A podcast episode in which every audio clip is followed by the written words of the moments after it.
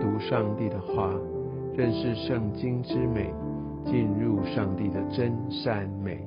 家人们平安，我是怀德。我们今天继续要来读出埃及记第四章。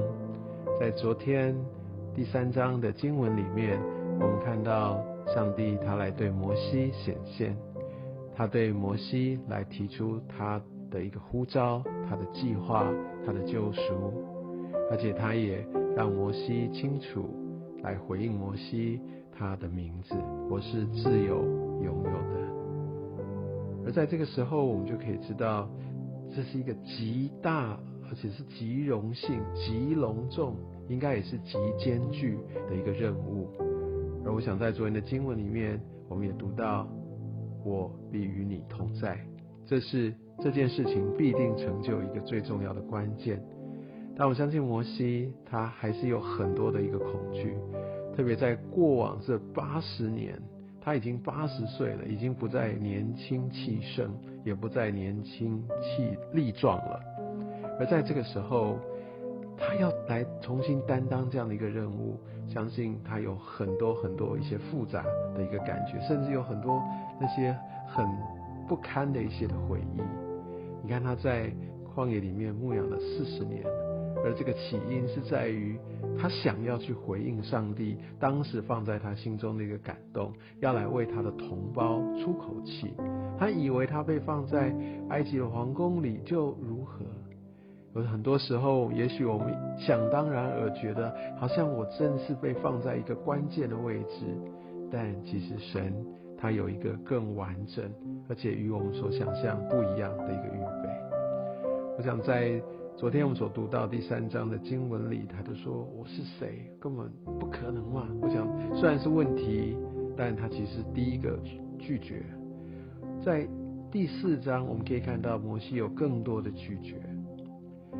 在第一节这边就说，摩西回答说，他们必不信我，也不听我的话，必说耶和华并没有向你显现。对，感觉上好像很泄气，也好像也是陈述一个正当的理由，但他心中其实也跟着摩西他所指出的一个关键有关。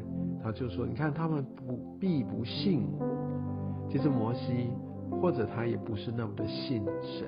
他看到了极大的意象，焚而不毁的荆棘，但他想到这件事情困难重重，想到自己的渺小，想到过往一些的经历，真的是不堪回首。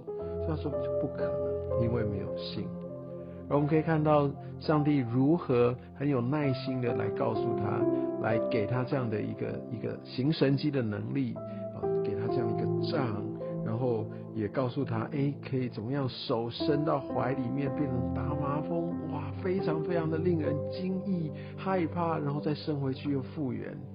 然后还有第三个可能的一个神迹，都已经告诉他了。而第十节，摩西第三次的来拒绝神，说：“主啊，我素日不是能言的人，意思说我都没有口才，我根本是不能够担当重任的。”其实我们如果看到摩西的背景，怎么可能呢？他是被重点培养的人才啊，他是放在埃及皇宫里面来长大的人，不是吗？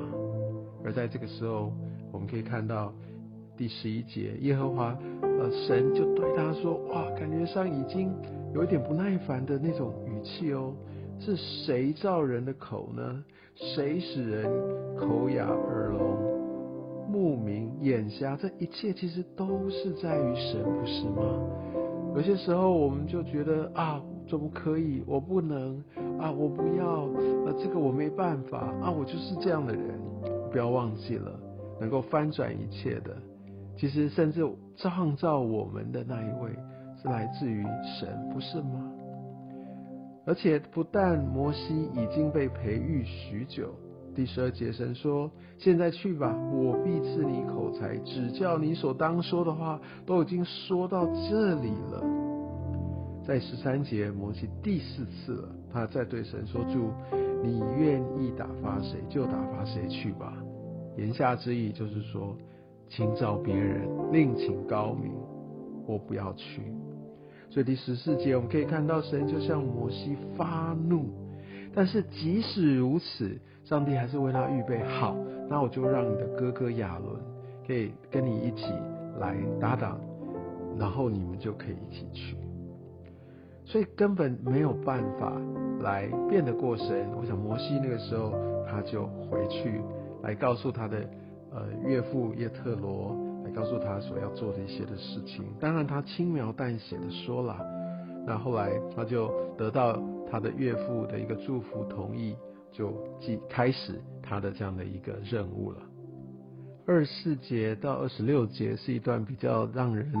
呃，不容易了解的一个经文。摩西领受了上帝的呼召，所以他要回到埃及地去带领他的百姓要离开埃及，不是吗？这是神所吩咐的。但是为什么在二十四节，摩西在路上住宿的地方，耶和华遇见他，想要杀他？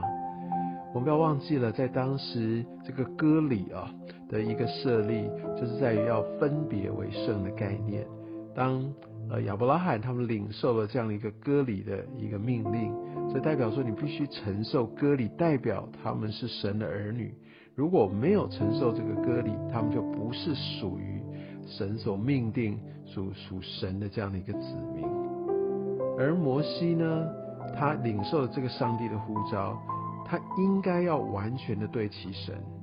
但我们可以发现，一直到目前，他都已经要开始执行任务了。他却没有来遵守这个割礼，起码他没有对他的儿子来遵守割礼。也许他忘记了，但也有可能他在一个米店，他在呃他的岳父的这样子的文化背景当中不方便做这事情。不管怎么样，我觉得在这边有一个很重要的一个提醒：即使我们被神呼召，即使摩西他被神呼召这么重要的使命。但他更要在意，更要留意有没有走在神的这些的一个一个规范法则里面，需要全心的来对准神，用神的方式，不可以有任何的轻忽。我觉得这也给我们一个很大的一个提醒。我们虽然有这样的一个一个很重要的一个位分，有些时候我们也领受到神的一些的呼召，但是我们怎么样的回应？也包含到我必须完全的来顺服神，要把我们过往的一些觉得需要来处理的部分，也需要给他呃来做一个梳理、来调整、来悔改、来对向神。这样的话，我们才可以走到神的一个呼召里。所以我相信，在这段经文，我们可以看见，要走上一个蒙召之路，其实是要跟神。要有一个非常非常敞开，而且是一个很生命跟行为样式都有一个很大的一个翻转的一个过程。